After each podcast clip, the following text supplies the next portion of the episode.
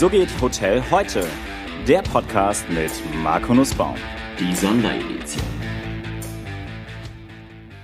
Herzlich willkommen zur zehnten Folge meiner Sonderedition des So geht Hotel heute Podcast. Heute wieder mit einem sehr, sehr geschätzten Kollegen aus dem Vorstand des IHA Hotelverband Deutschland, der gleichzeitig auch Geschäftsführer bei Akku Hotels in Deutschland und Österreich ist und extrem viel auch mit Talent und Culture zu tun hat. Volkmar Pfaff, herzlich willkommen. Ich danke dir, Marco, für die Möglichkeit und für den äh, gedanklichen Austausch. Volkmar, wo bist du gerade? Im wunderschönen Office in München in der Hans-Schwind-Straße und äh, genieße die Räumlichkeiten, äh, dadurch, dass ja viele Kolleginnen und Kollegen nicht im Hause sind. Äh, somit ist ein äh, relativ ruhigeres Arbeiten und damit eine größere Aufmerksamkeit bei den ganzen Telefonkonferenzen zu widmen. Okay, super. Bei einer Skala von 1 bis 10, wobei 1 das Schlechteste und 10 das Beste ist, wie ist deine Stimmung momentan? Ich bin wahrscheinlich ein Außenseiter, meine Stimmung ist 8. Oh, okay, gut. Aber das ist schon gut, weil du auch ein positiver Mensch bist und weil du die Dinge auch äh, nach vorne bringst. Du hast ja jetzt, ähm, bist ja schon lange bei Accor. Vielleicht sagst du mal kurz was zu deinem Werdegang. Wie bist du eigentlich in die Hotellerie gekommen? Welche Station hast du erlebt und äh, wie geht das alles? Ich versuche es relativ äh, schnell zu machen äh, nach dem äh, Abitur. Ich bin so ein Babyboomer, analog Christoph Hoffmann, natürlich auch Gepäckschein gelesen, und äh, damals, 84, äh, war die Situation, dass man anstehen musste, um eine Lehrstelle zu bekommen. Ich hatte Glück gehabt, weil äh, Urgroßvater mütterlicherseits hatte bei Frankfurter Hof Steigenberger unter Cäsaritz gearbeitet. Ich habe das Originalzeugnis.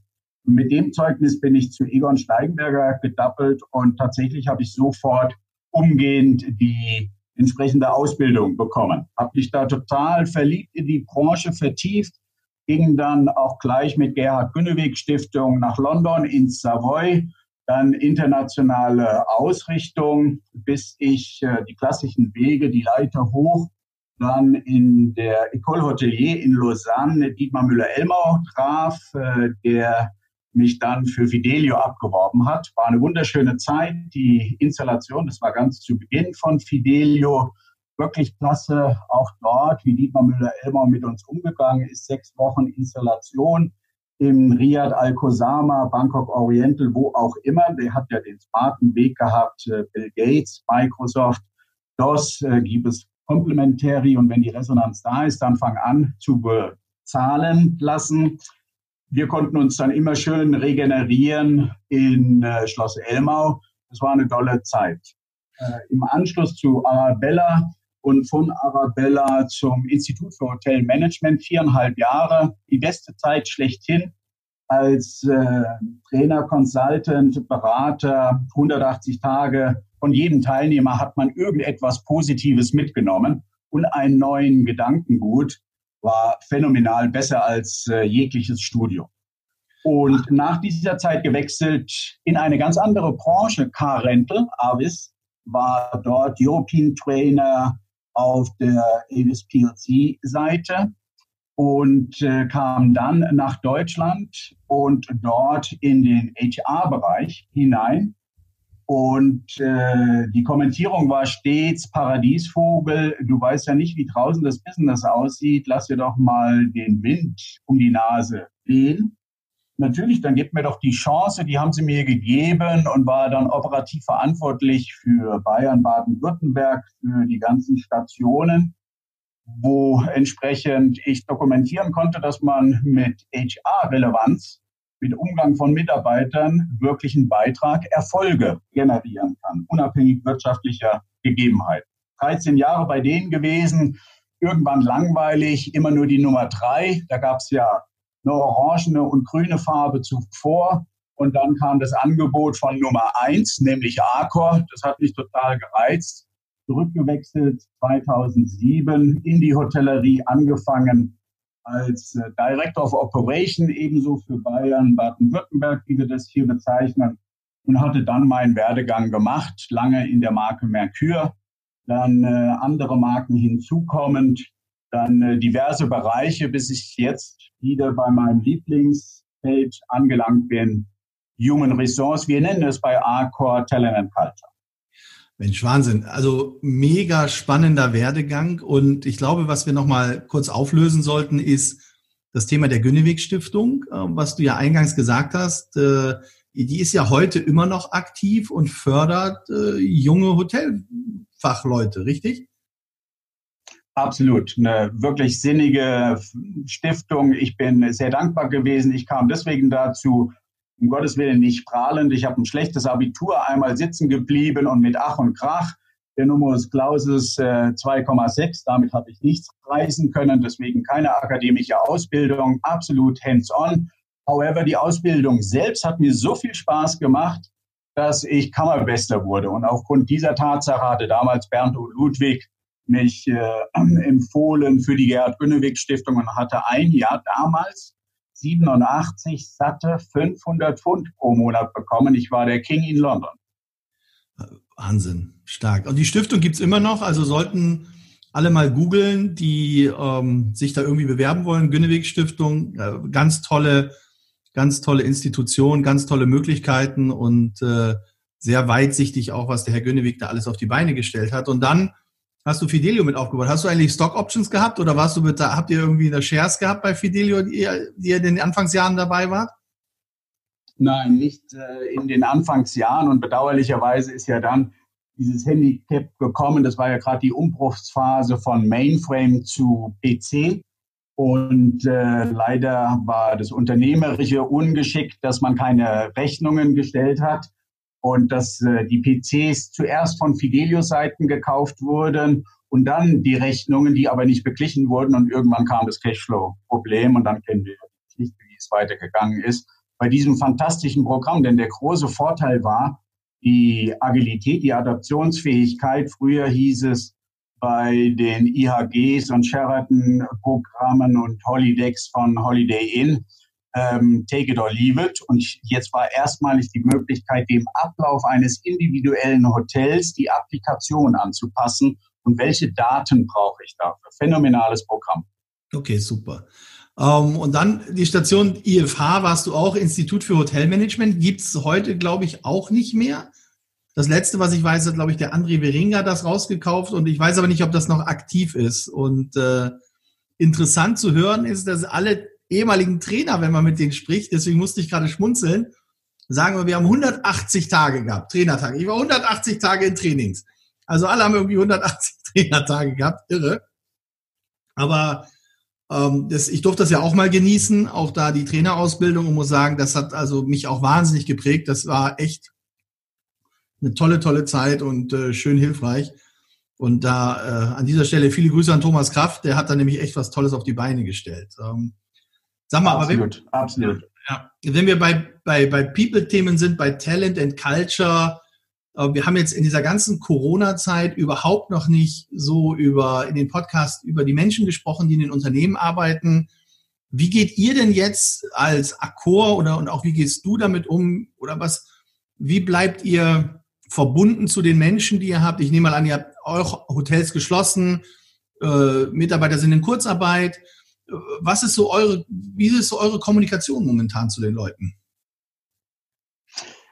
Hochspannendes Thema. Also auf der einen Seite natürlich äh, hat ARCO mit all den äh, unabhängigen äh, verschiedenen Betreiberformen große Herausforderungen, Kostendruck, finanzielle Verpflichtungen und andere Gegebenheiten. Was äh, die erste schöne positive Aussage ist, wow, unsere jungen Talente die fiebern danach, endlich wieder Gastgeber zu sein. Die wollen wieder zurück, die wollen wieder ihren eigentlichen Job machen. Das ist äh, zuerst mal die erste große positive Nachricht, wie auch immer das jetzt sich in der nicht äh, zu weit entfernten Zukunft darstellen lässt. Konkret, wie halten wir den Kontakt? Wir lernen Tag für Tag. Wir haben uns äh, am Anfang desaströs angestellt das wichtigste Learning für mich als so ein Schreibtischtäter im Elfenbeinturm definitiv erheblich intensiver aktiv zuhören. Das ist ungeheuer wichtig, weil jeder geht ganz unterschiedlich mit dieser Krisensituation um. Wir haben 70 Prozent unseres Netzwerks in Zentraleuropa, klassische Dachorganisation. bei roughly über 450 Hotels in Kurzarbeit. Hier unsere Hauptverwaltung, Arco Hotels mit unseren 400 Mitarbeitern, sind wir ebenso im Mai in Kurzarbeit. Natürlich darauf achtend, dass wir unseren Partnern, den Stakeholdern, die entsprechende Serviceleistungen nach wie vor garantieren und haben eine sogenannte Exceptional. Wie bleiben wir in Kontakt? Das war unser großes Learning. Es ist Informationsbedarf. Es ist absolut notwendig, um Vertrauen zu schaffen, Transparenz, Ehrlichkeit.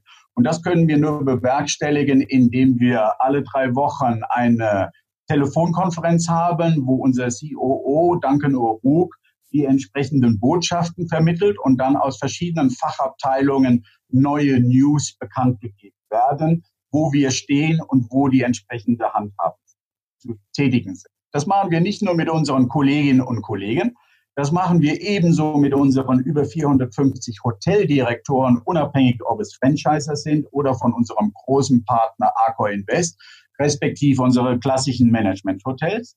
Und wir machen einmal in der Woche mit unseren Franchise-Partnern einen Call, wo wir uns abgleichen, wo natürlich wir gerade in der Zentrale erheblich mehr erfahren, was es heißt Entrepreneur, was es heißt, wirklich in dieser Situation überhaupt noch über Wasser zu bleiben.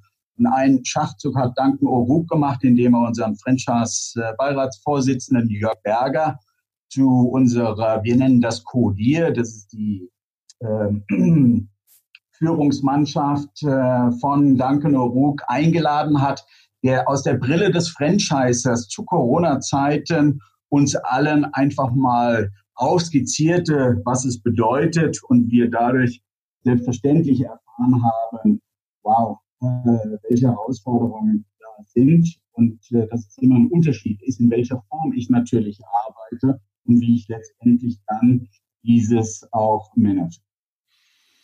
Okay, also das hört sich ja, das hört sich ja total spannend an. Also langweilig wird dir nicht. Ähm, bevor Corona losging, gab es ja große Diskussionen in der Branche, dass die Leute, dass, dass man gesagt hat, wir haben einen Fachkräftemangel. Andere haben gesagt, ja, wir haben keinen Fachkräftemangel, wir haben Führungskräftemangel, deswegen haben wir auch keine Fachkräfte. Ähm, Bezahlung sind ein Thema, Wertschätzung ist ein Thema. Wie siehst du das denn oder wie geht ihr denn bei Accor damit um, dass ihr eben nicht in dieses Loch fallt und diesen Fachkräftemangel habt? Was, was, wie fördert ihr eure Talente? Wie attract ihr eure Menschen, die bei euch arbeiten? Das, erzähl mal ein bisschen davon. Das ist ganz spannend. Ich glaube, es ist wirklich äh, Practice what you preach und wie es in den Wald hineinschaltet, so schaltet es auch wieder heraus. Ich persönlich habe eine fantastische Ausbildung genossen. Bernd o. Ludwig zu der damaligen Zeit war phänomenal. Ich habe Spaß gehabt, hatte aber keine Acht-Stunden-Geschichte.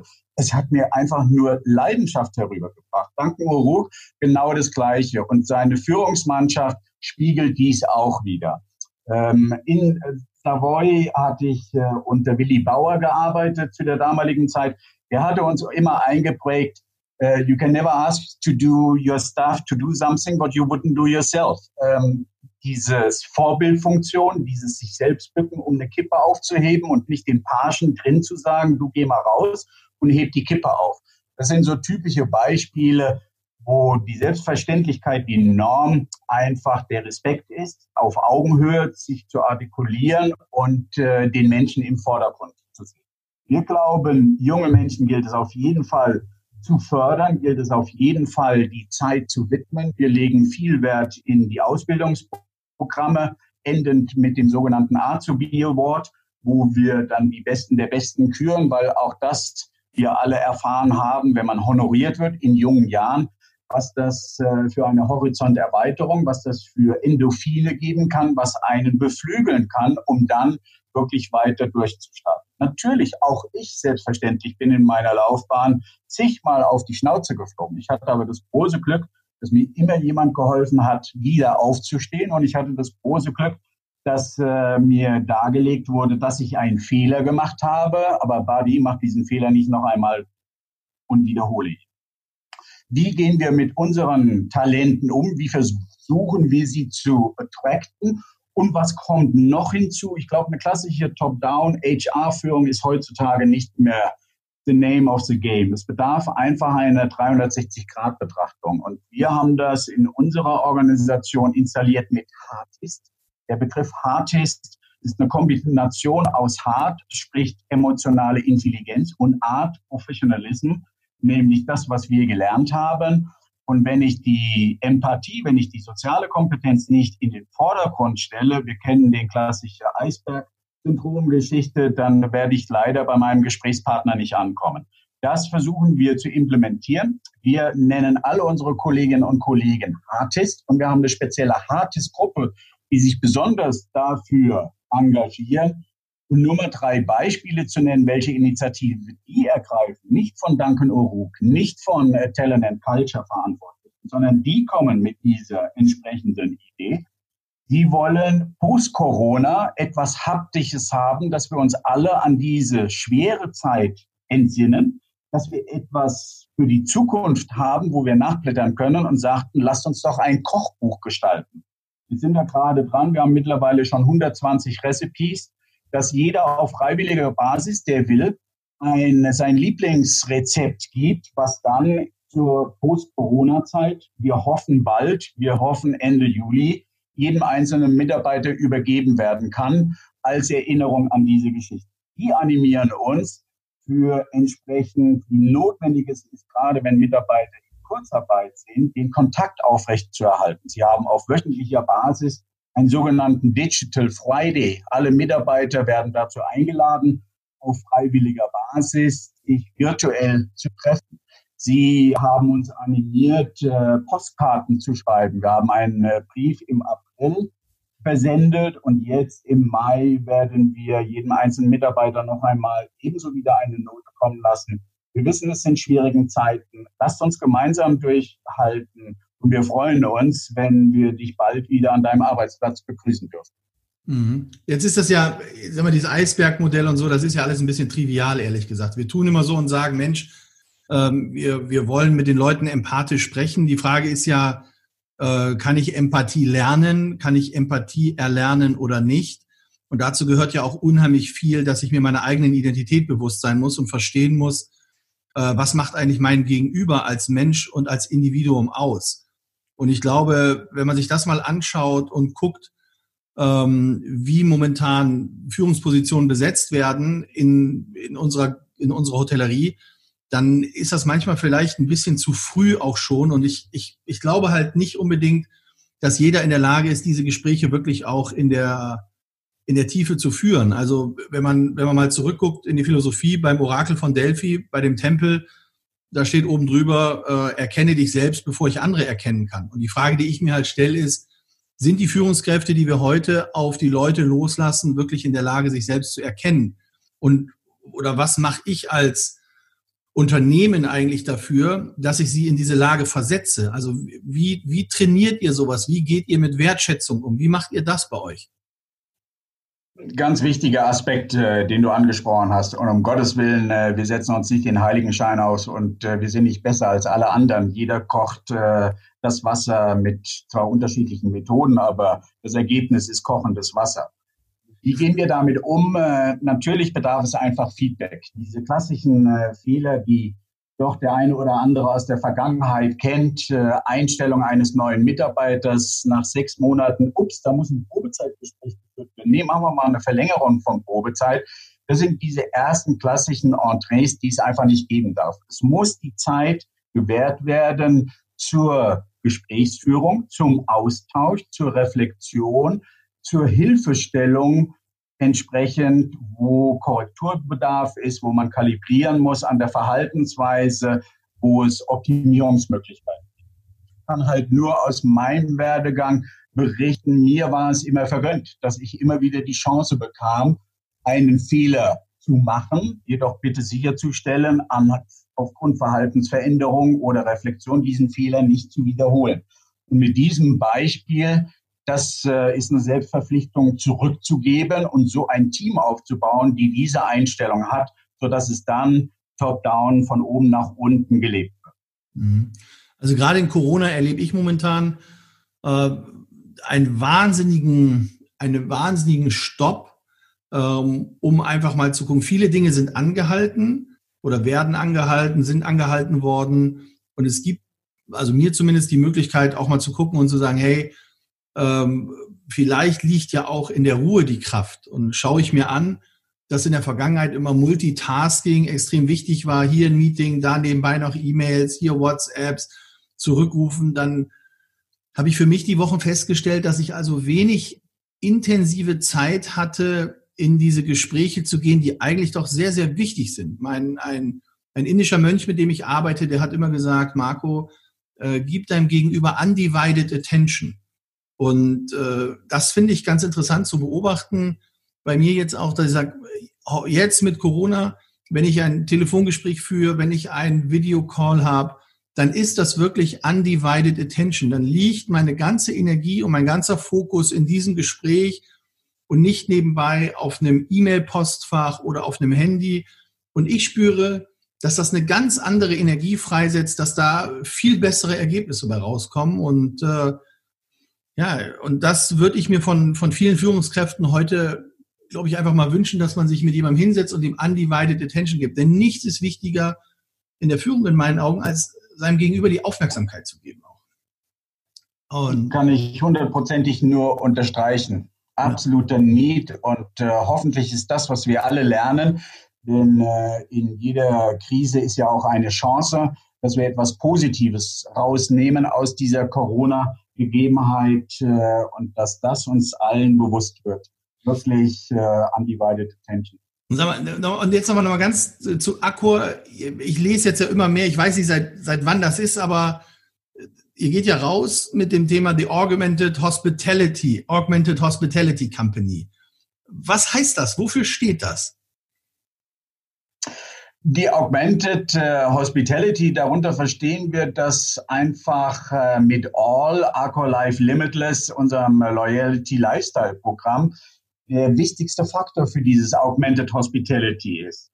Ähm, wir gehen hier in einher, um ein neues Businessmodell abzuschließen. Das befasst all unsere Geschäftsfelder und ist daher eine umfassende Platzierung Accor will sich damit zwischenzeitlich einfach nicht nur als Hotelier darstellen, sondern 360 Grad allumfassend. Und da hilft uns natürlich das All Accor Life Limitless, weil wir die unterschiedlichsten Begleiter haben, Integration von Rewards, Service und äh, ganz individuelle, exklusive Erfahrung bei dem gleichzeitigen täglichen äh, Value wahrnehmen. Konkrete Beispiele. In einem Eco-Hotel Ibis gibt es Live-Music, ähm, exklusive Veranstaltungen, die du sonst nicht buchen kannst, Coworking integriert, verschiedene Dinge, die einfach stopp, stopp. gesamten... In jedem Ibis gibt es jetzt Live-Musik? Wir haben äh, seit vergangenem Jahr entsprechend eine Aktion gestartet und versuchen und haben es geschafft, all unsere Kolleginnen und Kollegen zu animieren. Wie viele Künstler gibt es draußen, wo selbst in Oldenburg ich einen 25-jährigen Saxophonisten finde, der einfach Spaß hat zu performen und ich meine Community, wir gehen stark auf Local, einlade, um entsprechend die Bloody Boring Lobby zu einem Leben zu machen. Die Resonanz von diesen Konzerten, die wir gemacht haben vergangenes Jahr bei der Implementierung, dass wir allein über 25 Ibis-Häuser hatten, wo die Leute auf der Straße Schlange standen, um Eintritt zu bezahlen, um zu dieser Veranstaltung hineinzukommen. Geil. Die Idee, to be honest, ist natürlich auch ein bisschen geklaut von Christoph, 25 Hours. Der hat es ja schon immer verstanden mit äh, Die gehören ja zu 50 Prozent zu euch, dann ist das okay. genau. Ja, Wahnsinn, aber das ist spannend. Okay, weil, also ich kenne Augmented Reality, aber was heißt jetzt Augmented Hospitality? Also, also ich kann mir da, also ich habe Live-Musik, aber sag doch mal, was, was das so klasse wirklich beschreibt nochmal. Also Augmented Reality kennt jeder oder kennt viele, aber was ist Augmented Hospitality? Es ist weg von diesem nur Hotelaufenthalt, okay. Logis, und Bloody Frühstück hingehend zu einer Gesamtbetrachtung, was kann ich an dieser Destination, wo ich gezwungen bin, aus privaten oder beruflichen Gründen meine Zeit zu verbringen, optimal zu gestalten. Mit allen relevanten Dingen, nämlich Genuss in F&B-Outlets, Kulturwahrnehmung, lokalen Kenntnissen, die ich entsprechend durch die Integration in die Nachbarschaft mit einhernehme und zusätzlichen Serviceleistungen, die ich sonst in dem klassischen altherkömmlichen Hotel nicht bekomme oder erwarte. Okay. Konkret, der All-Member in München lebend geht in das Hotel in München und kann es nutzen für Wäscheabgabe, für Postabholung, für irgendwelche andere Concierge-Gegebenheiten. Und der All-Inhaber in München lebend jedoch in Hamburg hat die Möglichkeit, aufgrund all seiner Sammlungen der Punkte ganz exklusive Veranstaltungen zu bekommen, die nicht zu kaufen sind. Sei es Montreux Chess Festival, sei es auf dem Stephansdom in Wien spazieren zu gehen, sei es irgendwelche besondere Menü de Degustations mit äh, Weinen oder ähnlichen Dingen. Okay, Und natürlich unser PST. Ja, das heißt, ähm, das heißt aber, wenn ich jetzt in eurem Member Club drin bin, euer, euer, euer Programm habe, dann brauche ich nicht mehr zur Post gehen, dann gebe ich die Post einfach am Empfang ab und ihr macht das dann für mich? Das ist unsere Vision. Das ist ja cool. Okay. Teilweise aus den Pressen, habt das ja schon rausbekommen, gibt es Häuser, die damit anfangen. Klassischer Concierge-Service. Wir wollen es nicht als Concierge-Service aufführen. Wir wollen es einfach weiter spinnen und die Vision deswegen Augmented Hospitality weg von diesem Hotelgebäude als nur Hotelgebäude zu sehen, sondern die größtmögliche Vielfalt in diese Räumlichkeiten hineinzubringen durch diese Integration von Coworking, durch diese Integration von Nachbarschaft einzuladen, um die F&B-Outlets zu besuchen, um Reward-Punkte auch als lokaler Gast in München leben, in einem Münchner Hotel davon zu profitieren und nicht unbedingt übernachten zu müssen. Okay, das hört sich super an. Und jetzt kam Corona und der absolute Lockdown. Alles ist gestoppt. So, wie geht's jetzt bei euch back to normal? Wie kommt ihr jetzt auf das zurück, wo ihr eigentlich mal hin wolltet? Habt ihr Qualitätsstandards für die Hygiene aufgestellt? Wie, wie geht ihr jetzt damit um in, in der Phase der Lockerung und der Belebung, den gesetzlichen Anforderungen gerecht zu werden, aber auch euren Anspruch für Augmented Hospitality? Als globales Unternehmen mit über 5000 Häusern haben wir natürlich einen riesen Vorteil. Ähm, wenn wir uns die verschiedenen Entwicklungen auf den Kontinenten anschauen, REFPA Decline, REFPA Reduzierung, Occupancy Rückgang, überall haben wir in unseren Häusern die gleichen prozentualen Ergebnisse. Wir haben eine schöne Botschaft von dem Land, wo die ganze Geschichte begann, wo unser CEO an das globale Netzwerk ein Video versendete mit der Key Message, Leute, wir waren zwei Monate vor euch dran und wir sind beim Reopening ebenso zwei Monate vor euch dran. Ähm, Key Message, die wir euch geben können. Wir haben nach dem Reopening eine 60-prozentige Occupancy. 90 Prozent unserer über 400 Hotels in China sind wieder geöffnet. Food und Beverage Outlets sind voll. Das einzige Learning, was wir haben, Domestic, Domestic, Domestic. Und das gibt uns natürlich die Stärke, wenn wir sagen, treffbar und treffbar Verluste und Einbrüche waren identisch auf allen Kontinenten. Warum soll die Entwicklung von China nicht ebenso auf allen Kontinenten einhergehen? Die haben natürlich gestartet schon mit Hygienestandards und anderen Dingen.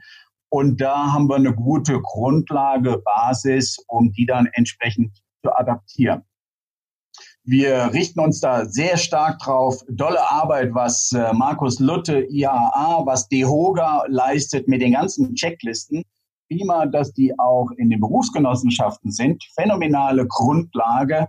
Als weltweites Unternehmen Arcor Hospitality will unser Bazar CEO über Büro Veritas, ein sehr anerkanntes Institut, nochmal einen weiteren Label draufgeben, der insbesondere für den französischen Markt für über 1000 Hotels sehr, sehr wichtig ist, den wir allerdings global nutzen wollen, um eine entsprechende Orientierung zu besitzen, beginnend mit Frankreich und dann weiter ausrollend in Europa.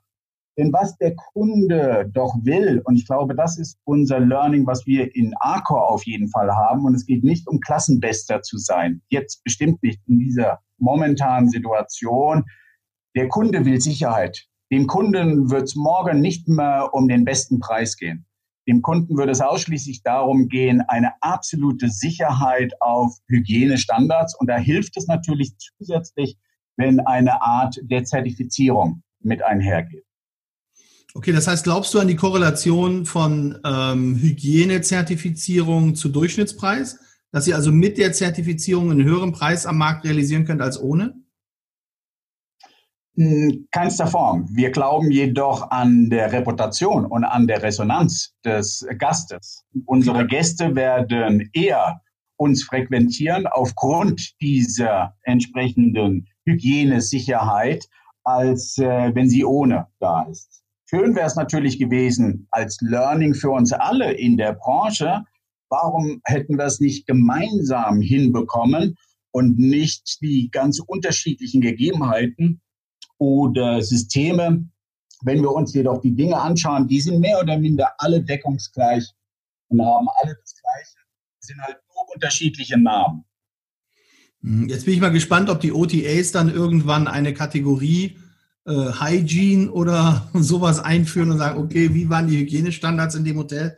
Und ich sortiere dann nicht mehr nach Preis oder nach Location oder nach Bewertung, sondern ich sortiere nach äh, Durchschnittswert der der Hygienestandards. Also interessante Geschichte.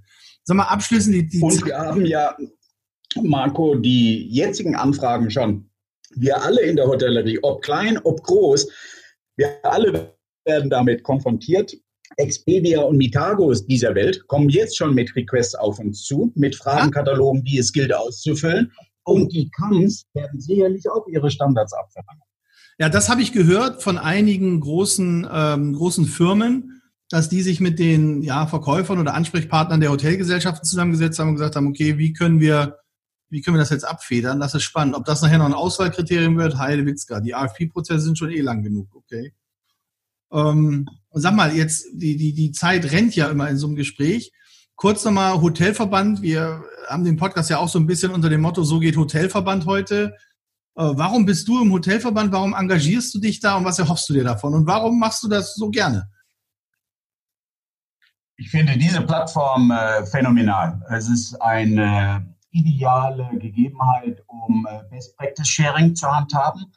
Ähm, ich sehe das immer so, wie der Benjamin Jean hat ja immer gesagt, wenn äh, einer einen Apfel hat und gibt diesen Apfel einen anderen, dann hat er leider keinen Apfel mehr. Wenn jedoch einer eine Idee hat und gibt diese Idee einen anderen, dann haben zwei eine Idee. Und das multipliziert auf den Vorstand phänomenal was äh, Markus Lütte macht, äh, wenn wir auf die Homepage gehen, unseren Franchise-Partnern animieren wir permanent all diese Checklisten zu nutzen und wenn wir die Erfolge für die unternehmerischen Erfolge, wo momentan die Lobbyarbeit gemacht wurde in der Vergangenheit und heute, das ist selbst für einen Großkonzern wie Arcor absolut hilfreich und für uns ist es natürlich mandatory verpflichtend, so eine Lobbyarbeit zu unterstützen. Und kläglich, dass nicht alle, jeder einzelne Hotelier dort Mitglied ist, um dieses wirklich vehement die Power zu geben, die notwendig ist, einen langen Durchhalteatmen zu bekommen, um diese Lobbyarbeit in professioneller Form umzusetzen und entsprechend zu gestalten. Ich kam in den IHA-Vorstand äh, aufgrund der großen Fußstapfen von Michael Mücke, der lange Jahre im Vorstand war und dann sich entschlossen hat, unsere Gesellschaft äh, zu verlassen. Ich genieße es, ihn dort natürlich zu treffen, aber all die anderen Kollegen, ob groß, ob klein, und ich glaube, das ist gerade die ideale Plattform, dass alle hinzukommen und man äh, nicht besserwisserig oberlehrerhaft, sondern nur versucht, äh, füreinander da zu sein, gegeneinander, miteinander die Ideen auszutauschen und dann für sich lokal die bestmögliche Ausführungen zu finden oder der Branche entsprechend Hilfestellung zu geben und natürlich auch dem IAA-Verband noch mehr Power zu vermitteln. Super. Volkmar, das war richtig spannend, richtig interessant. Vielen, vielen Dank, dass du dir die Zeit genommen hast in diesen für uns allen schweren Zeiten. Und äh, ich wünsche dir weiterhin alles Gute, auf dass wir jetzt bald alle Hotels wieder öffnen und freue mich, wenn wir uns das nächste Mal im Vorstand wiedersehen. Gerne, herzlichen Dank dir und ebenso bleibt gesund, wie alle anderen Zuhörer mögen auch gesund bleiben.